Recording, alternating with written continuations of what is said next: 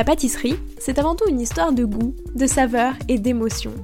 Je suis Léa Reverdy, amatrice et passionnée de pâtisserie. Mon défi, vous emmener avec moi à la découverte de ce qui fait vraiment un bon dessert. L'objectif ultime, trouver la recette parfaite qui fera fondre vos papilles à coup sûr. Vous êtes sur le point d'écouter un nouvel épisode de Papilles.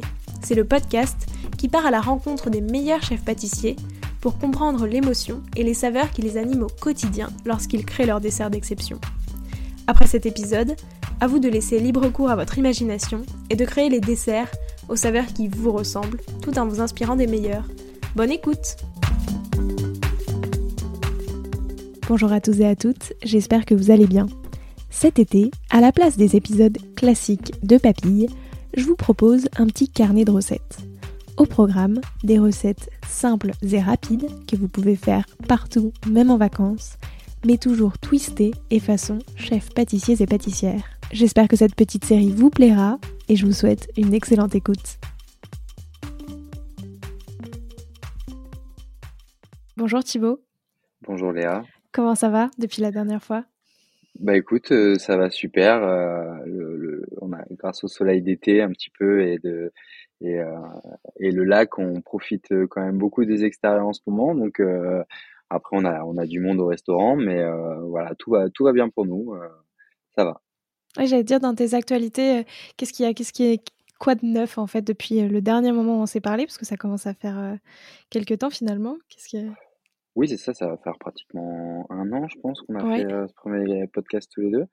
Euh, bah écoute, on avance toujours au fil des saisons, on cherche toujours de nouvelles créations à élaborer pour pour nos clients. Et bah en même temps, voilà, moi j'ai, je, je déborde pas mal d'activités en ce moment parce que je suis sur le sur un nouveau projet du coup de, d'une ouverture de boutique sur Lausanne, qui va être prévu donc pour fin septembre début octobre. Euh, donc voilà, ça fait pas mal de choses, euh, sachant que bah, nous, on a une activité quand même assez saisonnière euh, au niveau du, Beau Rivage Palace. Donc on, on a un pic d'activité qui, est assez important en cette période estivale. Et du coup, bah, en, en parallèle, on, on, on, développe un peu le projet avec ma compagne qui sera aussi mon associée. Et c'est trop cool et j'espère vraiment que j'aurai l'occasion de venir direct quand ça ouvre pour venir tester ça parce que ça a l'air trop chouette.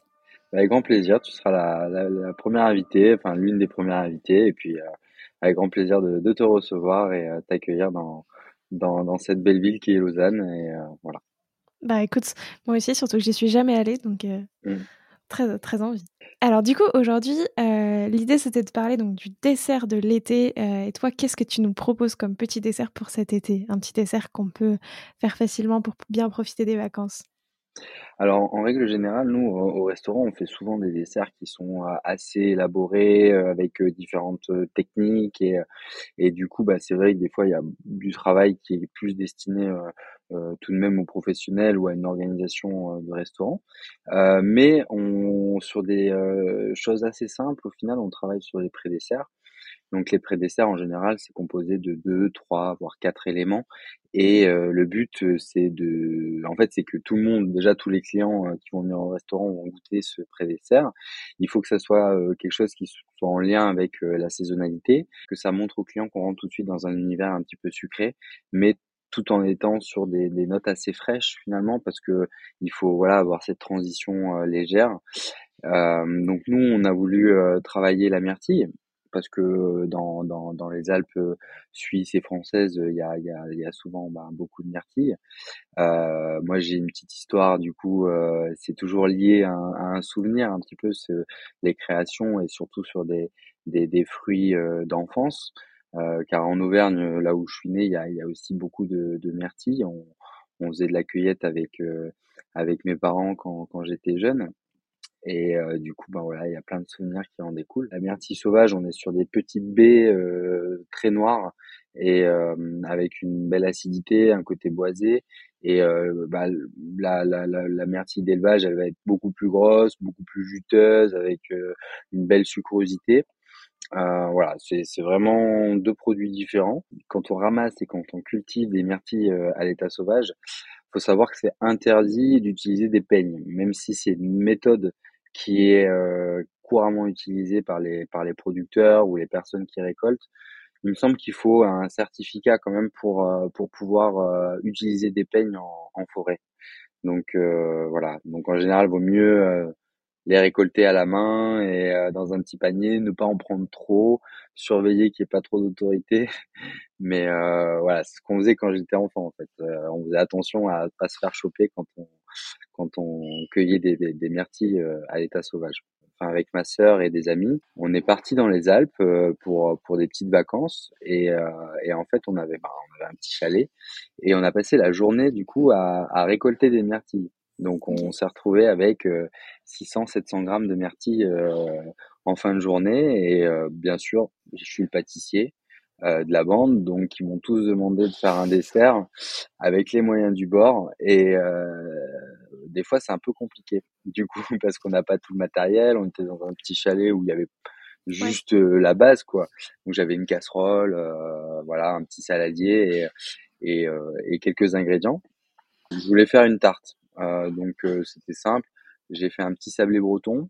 Euh, je voulais faire une crème pâtissière et poser les myrtilles dessus parce que ça c'est quelque chose que j'ai appris quand j'étais en jeune et que j'avais fait des stages dans des boulangeries où on faisait des tartes, du coup myrtilles, crème pâtissière, mmh. petit sablé breton.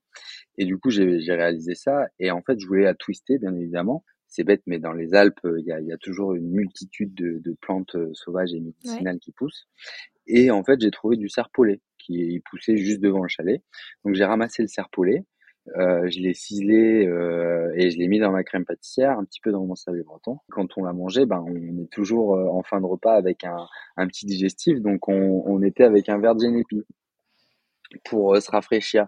Et en fait, c'est bête, mais ça m'a créé un vrai souvenir de, ce serpolet, de la myrtille sauvage qu'on avait ramassé, euh, et, euh, et, voilà de, de, de, ce verre de génépi qui venait rincer un petit peu la, la crème pâtissière euh, en bouche. Et, euh, et, du coup on avait passé un super moment sur des notes très simples.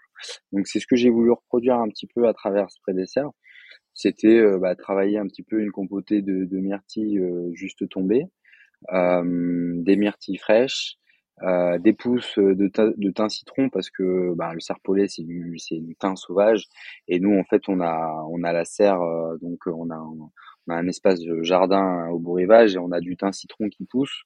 Donc euh, c'est pratique pour nous d'aller récolter des petites pousses de thym citron euh, oui. au quotidien. Et euh, donc on a fait un sorbet au yaourt du coup pour avoir vraiment quelque chose de très frais euh, sur le sur sur le, le pré-dessert qu'on a fait infuser donc euh, au thym citron. D'un point de vue très technique, quand on veut réaliser ce dessert, combien de temps il faut à peu près? Qu'est-ce que tu vois Qu'est-ce qui est important euh, de faire attention pour que ce soit réussi? Euh, C'est quoi tes conseils là-dessus? Alors euh, pour euh, la, la, partie technique, il, moi je conseille toujours sur les sorbets et les crèmes glacées en règle générale, on, fait ce qu'on appelle maturer euh, les, les, mix, donc c'est les sirops. Donc euh, il faut toujours s'y prendre la veille pour le lendemain parce que parce que c'est mieux de laisser reposer le, le, en fait si vous voulez on utilise dans la dans le mix à on utilise de, des stabilisateurs qui sont soit des, pectines ou des émulsifiants et tout dépend on va dire les, les matières grasses et en fait, euh, du coup, bah, c'est toujours bien de, laisser reposer euh, ces, ce, ce, ces stabilisateurs euh, pour pour en fait éviter d'avoir trop de cristaux aussi euh, dans, dans la glace par la suite. On, on pourrait congeler tout de suite la, la, glace ou la turbiner tout de suite, mais en termes de conservation, euh, on aurait un meilleur résultat si on laisse maturer notre sorbet et ça évitera en fait de, de, de trop avoir des cristaux euh, qui, qui, se, qui se développent euh, dans, dans le sorbet sur, euh, sur la période de conservation surtout. Donc euh, il faut du temps, il faut mieux s'y prendre un petit peu la veille. Euh, donc on, ça, après on a une petite compotée euh, de myrtille qui peut être fait le jour même ou on peut la laisser refroidir un petit peu. Donc ça c'est juste bien mélanger un petit peu les myrtilles, les sucrer un petit peu et, euh, les laisser réduire euh, bien jusqu'à avoir une texture un petit peu nappante, laquante. Comme ça on a on va avoir une, une compotée bien bien bien sirupeuse, euh, bien gourmande. Euh, donc moi je mets toujours une, enfin j'aime bien avec la myrtille euh, pour une note de douceur mettre un, une petite râpée de, de fèves de tonka parce que je trouve que ça ça embellit bien euh, la myrtille et ça lui donne vraiment une note très ronde, très gourmande, euh, légèrement boisée. Et, et ensuite, ben voilà, juste sentir un petit peu si on a envie de l'assaisonner différemment que, enfin que, que ce que je fais moi, on peut très bien. Mais, mais voilà, juste déjà une petite compotée de, de myrtille avec un sorbet au yaourt dessus. Alors nous, au restaurant, on, avec ce pré-dessert, on sert une brioche feuilletée mmh. parce que c'est toujours un, c'est un élément assez régressif euh, euh, d'enfance aussi, euh, la, la, petite brioche feuilletée. Donc on, on, en sortie de four, on, on, met un petit peu de sirop qui est infusé au thym et on vient mettre notre compotée de myrtille à l'intérieur. Comme ça, ça fait vraiment le, mmh. la touche gourmande, la petite mouillette en fait qu'on va venir euh, tremper un petit peu dans notre pré-dessert et puis surtout apporter un petit peu de texture euh, euh, pour avoir un peu de mâche. Je vais donner la recette de toute manière de, de la brioche fêtée. Nous, on a la chance d'avoir une équipe de boulangers qui est organisée par, par Aurélien Lopez, notre, notre chef boulanger, et qui, qui maîtrise très bien son art. Et donc ça, si vous voulez réaliser la brioche fêtée à la maison, il faut aussi du temps. Il faut du temps, de la patience, euh, un peu de technique. Il faut observer euh, un petit peu voilà la fermentation de la pâte. Euh, c'est pas forcément le la technique la plus évidente, mais euh, ça se réalise très très bien aussi à la maison. et c'est toujours gourmand quoi. Donc ça, c'est effectivement, si on veut amener ce dessert à l'étape supérieure, on peut se lancer dans la fabrication d'une euh, brioche feuilletée. Euh, mais du coup, sinon, ce que tu disais, en fait, le plus long, finalement, c'est le sorbet qui doit reposer. Euh, tu parlais de tout ce qui est stabilisateur, etc. Est-ce que ça, c'est... Enfin, est-ce que déjà, par exemple, c'est des ingrédients qui sont faciles à trouver pour les particuliers? Et sinon, en fait, à quoi ça sert très concrètement? Genre, si on n'en met pas, est-ce que c'est ça change vraiment le sorbet? Qu'est-ce que... Déjà, par rapport à la recette, euh, moi, j'utilise donc du, du miel euh, parce que ça va apporter, euh, en fait, euh, si vous voulez, le yaourt, il y a beaucoup d'eau et ça va apporter le miel, ça va apporter une sorte de petite liaison, une texture mmh. un peu moelleuse en termes de sucre. Parce qu'il faut savoir qu'on utilise des sucres en fait pour faire baisser un petit peu le point de fusion de, de, de, d'un sorbet, donner une, une texture un petit peu plus onctueuse. Donc le miel sert à ça, le glucose atomisé également. Euh, pourquoi on utilise du glucose atomisé? Parce que ça va déjà apporter de la brillance, euh, une texture aussi moelleuse, faire baisser le point de fusion. Donc le point de fusion, pour pour expliquer en fait, c'est euh, le niveau de température de la glace. Donc quand on dit baisser le point de fusion, c'est qu'en fait on le point de fusion en fait ça va être le moment où la glace va durcir. Donc en règle générale, euh, une glace euh, dans un, chez un glacier, on la travaille euh, aux alentours de moins 16, moins 17 degrés. On la conserve à, à peu près à moins 20 degrés. Et mais du coup, la fonte, elle va se passer aux alentours des moins 15, moins 16 degrés, quoi, voire moins 10. Et le but, c'est de retarder un petit peu cette fonte-là, mais de garder cette texture un peu onctueuse. Donc, pourquoi le glucose atomisé Parce que déjà, on apporte des extraits secs euh, on apporte euh, quelque chose qui va absorber un petit peu l'humidité euh, dans le, sorbet et donner, tout en donnant une texture, en fait, ça permet de, de, de, de, limiter un petit peu le, le, taux d'eau dans, dans la glace et bah, du coup le conserver plus longtemps. Parce que plus on aura d'eau dans la recette, bah, plus on risque dans la conservation de d'avoir des cristaux qui vont se créer dans, dans, dans le sorbet. Donc ça déjà c'est concernant les sucres. Et, euh, et après les stabilisants, du coup, ils vont permettre en fait de conserver euh, la texture de la glace euh, plus longtemps au moment où en fait on va la servir. Donc ça va permettre de la stabiliser un petit peu au niveau du point de fusion. Donc ça veut dire que même si on est à on va dire moins 5 degrés, la, la glace elle va quand même continuer à garder sa mmh. forme. Ça va pas passer de l'état solide à l'état liquide instantanément. Et c'est ce qui se passe des fois euh, quand on fait des sorbets à la maison, c'est qu'on a un sorbet qui est très dur, très très très dur mmh. quand on l'a au congélateur, donc on attend un petit peu, et au final, ben en fait c'est tout de suite liquide. Et donc là, ça va nous permettre d'avoir une texture onctueuse et de conserver un petit peu cette texture onctueuse euh, le plus longtemps possible. Donc nous, on, utilise donc euh, pour le, sorbet au yaourt euh, du super neutrose, donc c'est une c'est une pectine en fait qui réagit euh, avec euh, avec la cuisson et avec euh, et avec l'acidité. donc ça, ça va nous donner une l'onctuosité un petit peu plus longtemps au niveau du sorbet. Pour la restauration en règle générale, moi je préconise et je conseille d'utiliser un petit peu de d'agar-agar. Donc ça, c'est des choses, des stabilisants à sorbet, agar-agar, glucose atomisé. Aujourd'hui, on, en retrouve en grande surface, on en trouve dans des magasins, on va dire, de pâtisserie. Il y en a de plus en plus. Je pense que c'est pas quelque chose qu'on a du mal à trouver. Après, euh, si on veut utiliser un autre stabilisateur que le super rose, euh, pourquoi pas? Ce qu'il faut, ce qui est important, c'est quand même d'en mettre un petit peu. Donc, on est toujours à, à 0, entre 0,5 et 2% de stabilisateur par rapport à notre recette de sorbet. Ça va permettre de, quand on fait par exemple une quenelle ou une boule de glace, l'agar-agar, il va permettre de refiger un petit peu la, la boule de sorbet sur elle-même. Et du coup, euh, en fait, elle va conserver la forme le temps euh, que ça passe de ça parte de la de la pâtisserie jusqu'à que ça arrive en salle, jusqu'à que ça soit servi et le client en fait il va pas avoir une, une quenelle de glace qui va être toute fondue euh, dans, dans son assiette quoi. Ouais, c'est surtout pour la présentation quoi, pour que ça reste euh, visuellement le plus joli possible. Ça. Faut faire attention parce que si on met trop de stabilisation, stabilisateur pardon, ou euh, d'agar-agar, ça va avoir tendance quand même à mmh. aussi durcir la glace. Donc il faut il faut quand même c'est avec parcimonie. Nous on utilise toujours des, des balances de précision euh, pour, pour peser ça.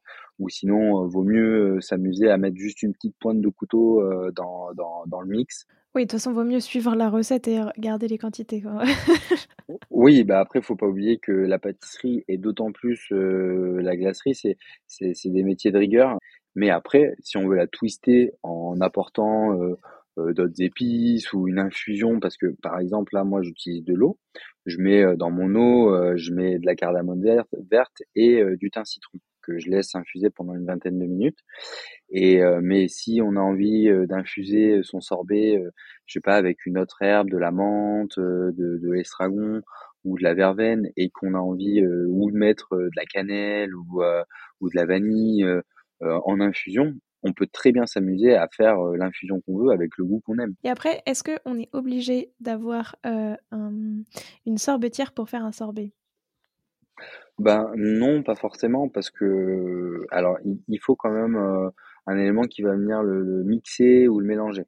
Alors une sorbetière ou une turbine à glace, en fait, mmh. va y avoir des, des, parois qui vont venir refroidir, en fait, c'est parfois parois froides qui vont venir refroidir le mix en, tout en le mélangeant. Ou sinon, euh, on peut très bien, par exemple, congeler euh, notre mix à sorbet mmh et après venir le mixer. Euh, le mixer, donc je sais pas s'il y a des gens qui ont un blender ou un thermomix ou un, je sais pas, une sorte de mixeur. Alors pas forcément le mixeur plongeant, mais plus un blender. Et donc on, on, coupe en petits morceaux notre mix à glace qui est pris on le met dans le blender. Par contre, il faut pas le mixer trop longtemps parce que le but c'est pas de le réchauffer, mais c'est c'est voilà de bien le mixer, de le redébarrasser dans un bac et après de le, laisser prendre euh, encore un petit peu une petite heure ou deux ou voir euh, la veille pour le lendemain, c'est quand même le mieux. Et, euh, et après ça marche très bien. Hein. Nous on utilise la turbine à glace et ainsi que le Paco Jet. Le Paco Jet en fait c'est un blender euh, professionnel spécialisé dans, dans les sorbets, mais c'est le principe en fait. Euh, il y a une lame avec un euh, qui, qui, qui, descend en fait dans le dans, dans, dans, le paco et en fait ça va venir déstructurer on va dire les molécules mmh. de glace tout en conservant le froid et du coup ça va nous apporter une texture très très onctueuse. voilà, il y a vraiment différentes techniques, les deux sont bien. Ok, les deux fonctionnent pareil, quoi. Enfin, ça, les deux fonctionnent très bien. Ouais, ouais, ouais. Euh, mais ça n'empêche pas de, de pas. Euh, il faut pas quand même brûler les étapes dans le procédé de base. Voilà. Oui, mais c'est vrai que tu vois, moi je me demandais si euh, le fait juste de mixer, ça t'arrivait au même rendu que sur le procédé avec une sorbetière, quoi. Alors, en fait, ça va être un peu différent parce que en le mixant, par exemple en congelant le mix euh, le, le, le, couper par exemple et le mettre dans un blender ou dans un paco jet. Euh, en fait, euh, le, le, mélange va se, quand il va refroidir à nouveau, il va tendance à mmh. durcir un petit peu plus. Euh, parce que en fait, euh, si vous voulez, on, quand on fait avec la turbine à glace, on refroidit tout en mélangeant. Donc en fait, on est sur une courbe de, de, de, de refroidissement, enfin de congélation euh, assez homogène, et du coup, ça va nous permettre de conserver une texture euh, plus moelleuse plus longtemps. Mais après, c'est vraiment le, au final la dose de, de sucre et de stabilisants qui vont faire qu'on va quand même conserver une texture plus moelleuse au point de fusion, comme j'expliquais tout à l'heure. mais effectivement, elle va tendance quand même à durcir un petit peu plus en la mixant. voilà. Ok, très très clair. Est-ce qu'il y a autre chose que on n'aurait pas encore dit qui est important pour cette recette? Après, c'est juste laisser compoter un petit peu, sentir, goûter, et, et puis voilà. Après, s'amuser un petit peu sur sur le sur le dressage. Si vous avez des invités, vous pouvez rapporter un petit côté, un petit biscuit aussi, un petit croustillant. Il y a il y a il y a pas vraiment de règle, mais ça peut être des petits, un petit pain perdu ou, euh, ou des petits croutons. Par exemple, on a du pain à la maison qu'on vient détailler. Euh, on fait des petits croutons avec un petit, beurre, un petit peu de beurre, un petit peu de thym, un petit peu de sucre. On vient mettre quelques petits croutons avec euh, avec la myrtille, un peu de myrtille fraîche et le sorbet. c'est génial. Et puis ce sorbet-là, on peut très bien aussi le mettre avec des fraises ou avec d'autres fruits.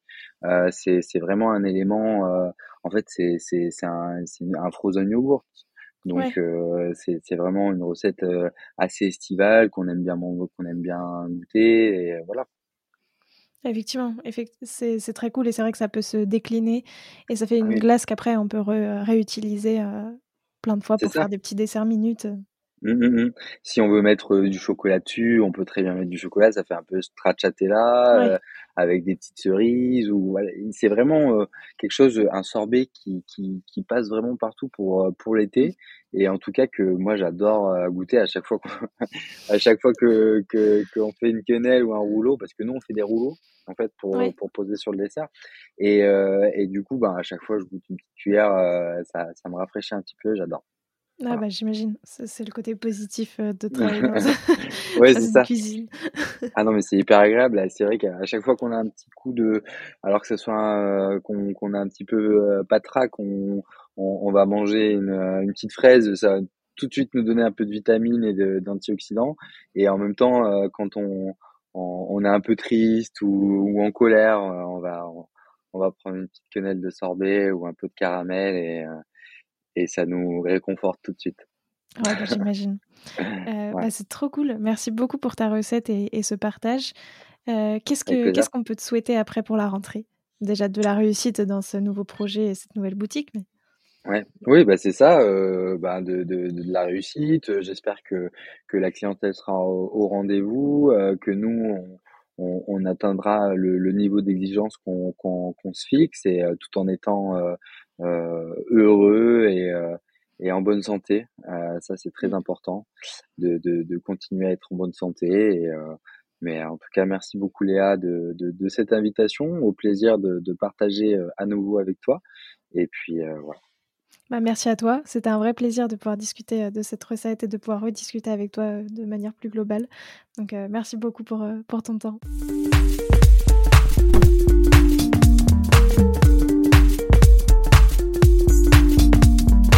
Alors, quel sera votre prochain dessert?